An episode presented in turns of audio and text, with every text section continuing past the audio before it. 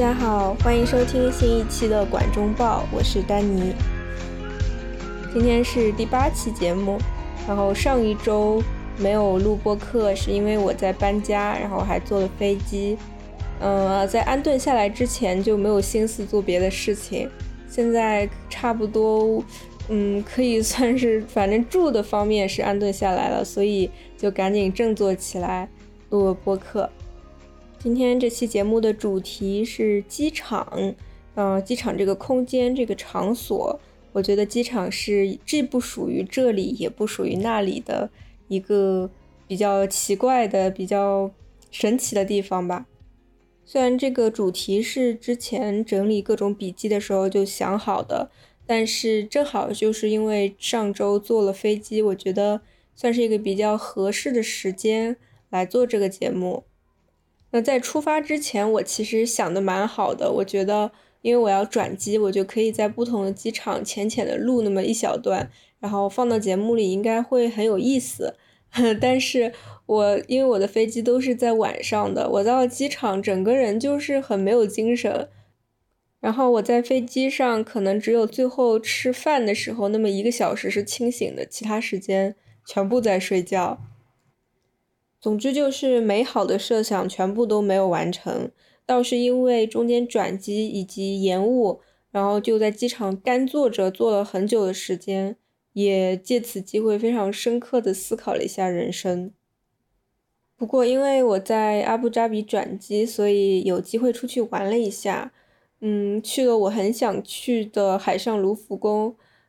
怎么说？就是这可能是疫情之后第一次比较畅快的出去玩了一下。然后虽然是一个人，然后虽然外面大概有四十五度这么热，但是嗯，感觉还挺有意思的。那今天这个节目的结构还是跟之前差不多。我们首先会通过呃一些我喜欢的作家对于机场还有坐飞机这件事情的描写。从这里开始，然后会结合现实生活中的机场，以及还没有存在虚构的机场等等，呃，结合我这一次的转机啊，坐飞机的经历，谈一谈机场这个空间。首先说到我喜欢的作家，好像迄今为止在这个播客里面反复出现的。就只有勒古恩和托克尔丘克，然后是的，他们两位就是我最喜欢的作家，没有之三了。就在我来到这边，然后第一天安顿下来之后，我就立刻跑到书店里面，就离这离家最近的一个水师书店里面，我就去找勒古恩的书，因为我之前很想买他的英文版的书，国内的话网上是有买的，但是我也就一直没买嘛。呃，然后到了这个书店，它就是作家，呃，它是按姓氏 A 到 Z 这样子分的。哦，我在这个书架里面来来回回的看，都没有看到勒古恩的书。我想不会吧？怎么可能没有勒古恩的书啊？然后最后你知道是在哪里找到的吗？就是在，嗯，他把这个文学类的和科幻类的。它是两个区域，在科幻这一个类别的书架上面，它也是按照 A 到 Z 这样分。比如说有什么亚瑟克拉克啊之类的作家，然后就在这个书架上面，啊，就有勒古恩的书，大概有两三本这样子。那有一本就是《世界的词语是森林》，我们之前的节目讲过了。然后它这边这本呢，它是这种作为展示的。然后我就买了另外一本，应该是没有中译本的。名字叫做《Planet of Exile and Illusions》。我觉得有一个蛮遗憾的点，就是勒古恩从他成名一直到他后来得奖，还有他现在去世之后，好像一直大家都把他当做一个科幻作家，但他其实写的很多作品并不是以科幻为核心主题的，比如说《地海传奇》整整六本就都不是科幻嘛。它可以算是奇幻，关于那种成长的，包括什么龙啊什么的，并且勒古恩他以前早期的话也写过很多诗歌，但是好像大家都不是非常熟悉的样子。之后如果有机会的话，我还想做一期关于《地海传奇》的播客。我觉得，嗯，《地海传奇》算是我最最最喜欢的勒古恩的书了，就是至今为止。我我后面读的都没有一开始读的这几本感觉有劲。嗯，就比如说今天这个关于机场有关的，就是勒古文的另外一个名作吧，就是《变化的位面》。《变化的位面》这本书的有意思的点在于，它是一个文字游戏，是一个玩笑，那就是呃，英文它叫 “changing planes”，也就是就是转机啊、换飞机的意思。但这个 “plane” 又是位面的意思，所以翻译成中文“变化的位面”。听起来就很科幻，然后但缺少这个玩笑的感觉。总体来说，这本书有一点点像卡尔维诺的《看不见的城市》，它也是没有什么具体的情节的。主要的故事就是主角他在机场实施这个位面变化术，他就可以穿越到其他的维度的城市里面，然后他就可以介绍一下这个城市是怎么样的，然后里面的风土人情。还有当地的人都干什么？他们接待游客是怎么样的？基本上就是这样的故事。我当时看的时候，我觉得一开始他还没有到其他位面，就在机场里面，就是一些内心活动的时候是非常非常精彩的。然后他一旦去到那些位面城市之后，有几个我觉得还蛮有意思的，比如说有专门的旅游城市，还有我记得有一个不说话的城市。嗯，其他的话，我现在印象都不是很深刻。当时我看这个书的时候，我还没有很喜欢勒古恩。我之前就是看完了《地海传奇》，我觉得非常好，然后看这本书又有点失望，我就没有很看得进去。因为如果我在微信读书上看的话，就一定会划一些线啊，然后记一些笔记什么的。然后我现在回看，我在这个书里面。划线的句子居然都是那种跟空间有关的，就是感觉可以激发一个设计的灵感的这么一些句子，就是和今天的主题飞机其实不怎么有关。还是说回机场吧，我觉得机场是一个很神奇的地方，就是你在里面无可避免的你会思考人生。勒古恩他是这样写机场的，他说机场这个地方的意义就在于。如果你进入了这个空间，你就不能去别的地方。在这里，时间不再流逝，所有的希望也都失去了意义，这也是一个终点。接着他还说，机场的书店是不卖书的，他卖的都是畅销书。当然，这本书的核心并不是说机场，只不过就是他以机场这一个媒介作为一个转换的空间。它主要讲的还是这十五个不同的位面、不同的世界里面的发生的事情。可能我当时读的时候并不是很了解勒古文这个作家本身，所以我没有很大的感触。但是今天回想起来，就是回看的话，我觉得他完全就是有一种人类学家的特质在他身上。虽然就是我也很讨厌每次都提到说哦，勒古恩的人类学家父母的背景什么的，对他产生的影响什么什么，但是我又觉得是的确他的作品里面就是有这种感觉，或者说他并不是有意的要去以人类学家的方式去记录事情，只不过就是这就是他觉得最自然的一一种表达方式，或者说最严谨的表达世界观的方式。勒古恩很擅长描写一些，嗯，他所创造的族群的特点，比如说语言，嗯，比如说他们的动作。我觉得这个是很多的其他的科幻作家和在他们作品里面都比较忽视的一点。在这个变化的位面里面，勒古恩会写到，比如说有的呃族群他们的语言是扩散性的，或者说有的语。族群他们是不说话的，他们童年的时候会叽叽喳喳的说话，然后成人之后就再也不说一句话，就类似于这样的描写。因为《变化的位面》这本书，它等于是拿机场这个空间这个词语 “plane” 做一个梗，嗯，所以它其实并没有非常详细的写机场这个空间里面的事情，所以我们就 move on 到下一本书吧。接下来要讲的这本书呢，就是我喜欢的另一位女性作家托卡尔丘克写的《云游》。我看了一下我做笔记的时间，正好是去年的这个时候，正在读《云游》这本书。然后记录了蛮多的笔记，就是非常非常喜欢这本书。我觉得托卡尔丘克是一个金句非常非常多的作家，或者说他的描述可以让我引起很多的共鸣。有时候往往是那种非常朴实的描写一个场景那种白描的感觉，它就会让你觉得你也在那里，然后你也在经历这些事。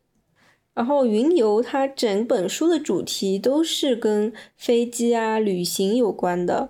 嗯，它有一个章节特别有意思，叫做“旅行立体几何学的若干尝试”。然后在这个章节里面，他有这么一段描述。嗯，虽然是非常普通哦，但是就让人很有身临其境的感觉。他说，一架大型洲际客机上，有个睡得不太安稳的男人醒来了。他把脸凑到舷窗前，他看到下面有一大片黑漆漆的陆地，只有零星几处有些密集的灯光在黑暗中突围。虽然灯光还是很微弱，但说明都是些大城市。多亏了屏幕上有地图，他估摸着下面应该是俄罗斯，靠近西伯利亚的中部。他用毯子把自己裹好，接着睡了。其实，一般坐长途飞机的话，我还是会坐走廊的这边。加上这一次整个旅途中，我就是像晕倒一样的在昏睡，所以我根本没有看到外面任何的东西。但是以前的话，嗯，我坐的航线都是从俄罗斯这边飞，但是这一次因为去阿布扎比转机，他就完全走了就是南面这条路，就是会经过印度，然后到中东这边，我觉得很神奇。我光看那个地图，我就觉得哦，我居然。在这些国家的上空飞过，我觉得，嗯，特别奇妙。那接下来再选几段我觉得写的很好的话吧，比如说有这么一个章节，名字叫“登机”。嗯，他是这么说的：天使般美好的空乘人员检查一番，确保我们可以出发，然后用一种善意的手势欢迎我们踏入铺着地毯、弧度柔和的通道，由此登机，迈入一条冷峻的空中道路。通向崭新的世界，他们的笑容里隐含着一种承诺，我们因此深受震撼。也许现在的我们有了焕然重生的机会，这一次会在正确的时间、正确的地点。我觉得这里面他写的关于你登机的时候，感觉是重生的时候，我觉得写的特别好。怎么说？虽然是很朴实的写，嗯，但我觉得我好像我就是这样想的。每一次我登上飞机的时候，我就觉得，可能几个小时前在家里的一切都好像是很久很久的过去一样，就是感觉把一切都抛在身后了。然后起飞的那一瞬间，你觉得好像就是新的生活就是开始了。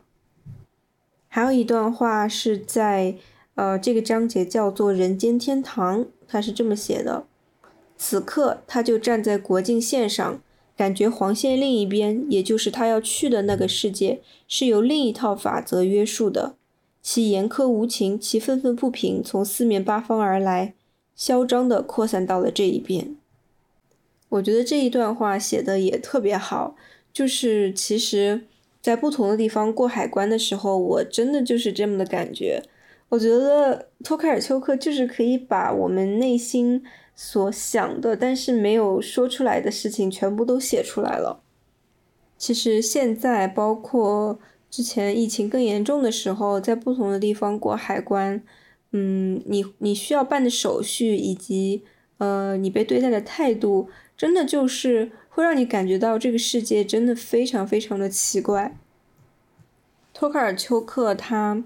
嗯，从某种意义上来说，给了我很多能量。就是我从他的文字中，我会改变一些就是不好的心态，比如说他，呃，在这个章节你头脑里的世界里面，他说我从移动中，从颤动起步的公车、轰隆作响的飞机、滚滚向前的火车和轮渡中获取能量。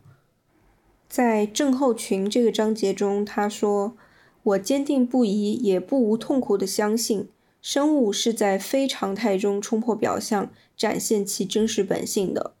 就是当我会，嗯，很害怕改变，然后非常畏惧不确定性的时候，我再回看，就是我记录下了他写的这些话，我又觉得嗯，我又充满了能量，我就觉得我可以接受改变，接受流动性。但是呢，托克尔丘克他也会有一语道破天机，或者说是非常扎心的瞬间。他说：“嗯，其实这样的旅行都逃不出家的轨道，都逃不出同一种形而上的归家引力。”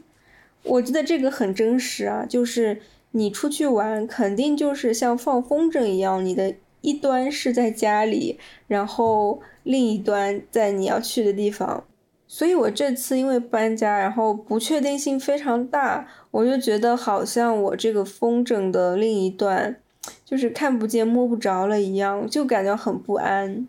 嗯，其实从某种程度上来说，云游和乐谷恩的变化的位面都属于那种拼拼凑凑型的，变化的位面可能是。呃，一个个独立的小故事这样子，然后云游就更加的意识流，但是他们都是一些比较碎片的写作方式。我觉得这个是这两年我个人比较喜欢的一种一种写作方式。我觉得是嗯比较突破传统，然后也突破大家比较舒适的阅读感受的一种问题。如果是在这两本书里面的话，我自己肯定是更加喜欢云游的。然后还有一篇小说，也是我写在这次播客大纲里的。但是我现在看到这个标题，我突然不知道该说些什么。这个小说就是呃 BTR 写的《上海胶囊》这本书里面的第一篇。他我记得他这一篇讲的就是机场里面发生的事情。然后第一一开始他就是说到了机场看到一个呃 MUJI，看到一个无印良品什么什么。然后我这一次就是到了机场。就看到一个无印良品，然后我当时还说，呃，什么什么东西是不是没带？然后我妈妈就说，你是不是现在要去无印良品买呀？我说没有没有。然后 B T R 这个小说里面后来还写到有鸟还是鸽子飞到了这个星巴克这个标牌上面。因为我现在好像记忆不是特别深刻，所以如果感兴趣的话，就可以直接去读一读这一篇《上海胶囊》这本书里的第一篇。那接下来我就比较轻松的来讲一讲以前去过的各种各样的机场，以及呃这次转机时候发生的一些事情。首先有一个比较有意思的事情，就是我在飞机上面看了一个电影，叫《神秘海域》，英文是 Uncharted。然后这个电影非常难看，主演是 Tom Holland，网友称他为荷兰弟。这个电影就非常非常的扯。不过呢，它呃电影的一开始，包括结尾，它就有一个空难的情节，就是主角他会从一个飞机上面开始往下坠，然后同时有很多的行李也在往下坠，就是托运行李。被捆成一大一大箱的在往下坠，男主角在下坠的过程中，他用惊人的臂力抓住了这个行李，然后就趴在这个行李上面，还能走路啊什么的。反正最后他掉到了水里之后，也没有一点事情也没有。然后他和女主角就在这个行李上飘啊飘，飘到了一个度假村。然后他们上岸了之后，还在这个度假村里面。在一个非常豪华的房间里面住下了，类似于这样的情节，但是呃，重点是这个空难的情节，以及在飞机上有这个被劫持的情节，所以这个电影的一开始，航空公司它就会做一个嗯警告，他说这个电影。有空难情节，如果你是一个会非常紧张的呃旅行者，请你不要看这个电影。我当时看着这个，我觉得还蛮有意思，好像第一次遇到这样的情况，并且呢，就是其实你本来也不会多想，你看到这行字之后，就 突然一下子变得很紧张。不过看了这个很扯的电影之后，就也没有也没有害怕了。另外一个比较有意思的，或者说比较倒霉的事情就是。嗯，我这一次在阿布扎比转机，我坐的这个航空公司是，你如果转机时间超过十个小时，就可以免费住机场的酒店。所以我美滋滋的选了一个转机二十一小时的航班。当时我早上六点多就落地了，然后到了机场，我就想要去住酒店。没想到他跟我说，我不知道是不是因为是免费的原因，他说你你现在不能入住，人家还没有退房，你不能入住。所以当时什么也没有开门，大概六点钟，我就在机场坐着，因为我想去博物馆，但博物馆要十点钟才开门，所以我就在机场只能呆呆的坐着，也没有别的事可做，并且呢，本来是可以到酒店去洗个澡，然后放下嗯随身的包的。然后这次的话，只能呆呆坐着，然后准备带着所有身上的东西去卢浮宫。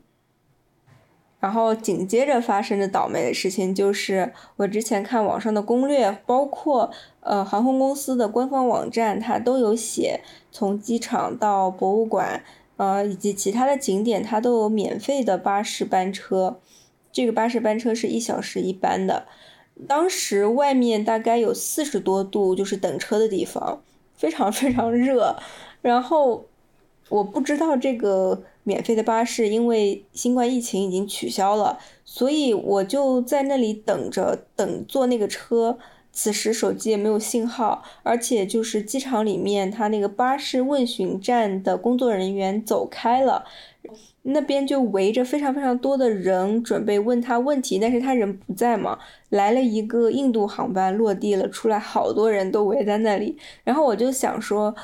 官网和呃其他人的攻略写的那么清楚，他们就说直接去坐那个车就行了。我就去等车站等车，大概等了有一个半小时都没有车。期间这个我在等车站见到了非常非常多形形色色的。路人就是各种各样的中东地区的人，他们想要坐这边有公交车、大巴士从阿布扎比到迪拜，各种各样的人，他们都呃在那里等车，然后我一直在那里等，等等等等一个半小时都没有车，最后我放弃了，最后就打车去了博物馆，就这么一个故事。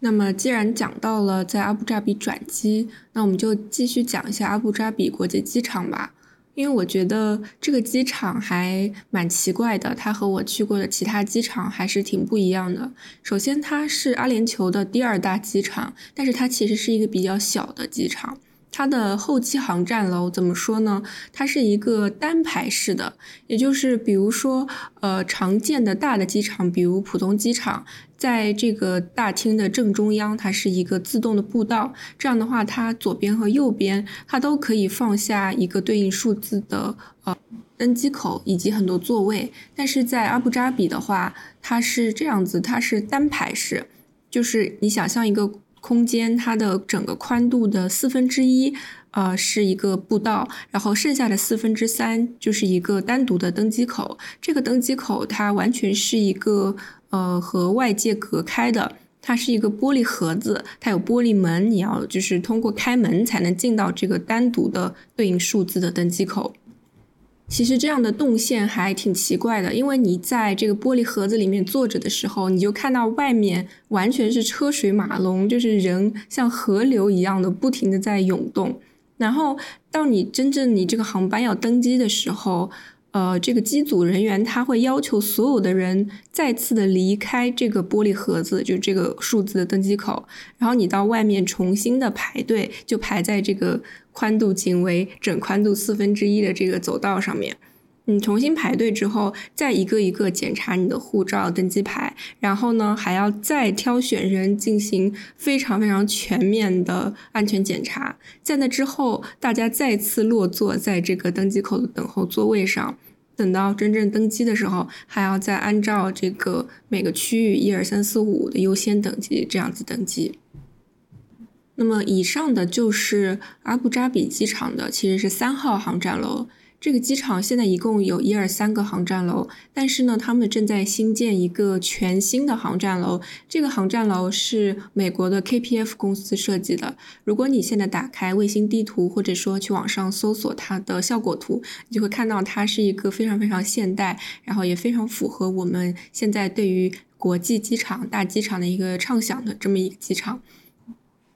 这个机场的整个设计或者说它的建筑语言都是流线型的。它的出发大厅位于正中间，非常高，一共有五十米高。然后它的屋顶也是呃流线型的，像波浪一样。接下来它会有四个分叉组成一个 X 形状。这 X 形状呢，就是具体的这个登机口，一共可以有四十九个登机口，并且还包括可以停啊空客 A 三八零的登机口。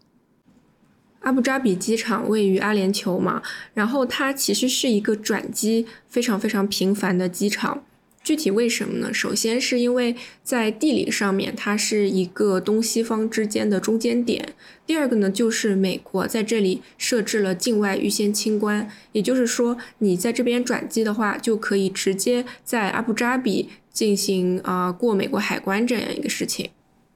如果在这里乘坐转机前往美国的飞机，那么等你落地之后，就可以像呃境内航班的旅客一样，直接出去机场。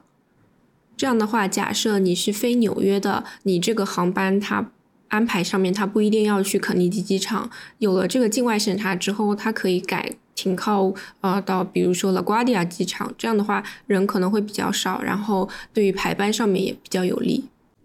那我们再讲一下这个预先清关这件事吧，就是它其实预先清关，它在这个国家设置的一个美国海关，但它其实并不。具有治外法权，也就是说，他即使过了这个美国海关之后，所有的法律还是按照这个国家地理位置所在的这个地方的法律。然后，美国的官员或者说那里的工作人员也没有权利进行逮捕。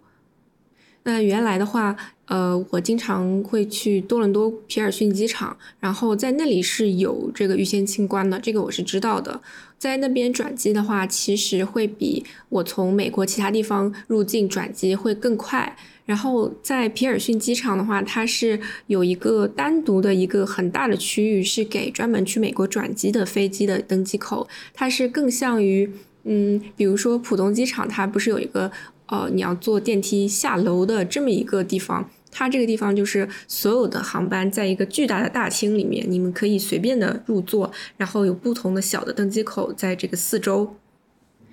但是除此之外，就是我网上搜索了之后，我才发现其实有还蛮多的地方都有这个美国的预先清关。除了就是我们刚才说到的阿联酋以及加拿大，它有很多个机场都有这个预先清关之外呢，在加勒比海的各种岛，比如说巴哈马、阿鲁巴，还有百慕大，以及甚至爱尔兰，它都有这预先清关，并且呢，美国国土安全部它还计划在全世界的各地的机场都设置这个预先清关。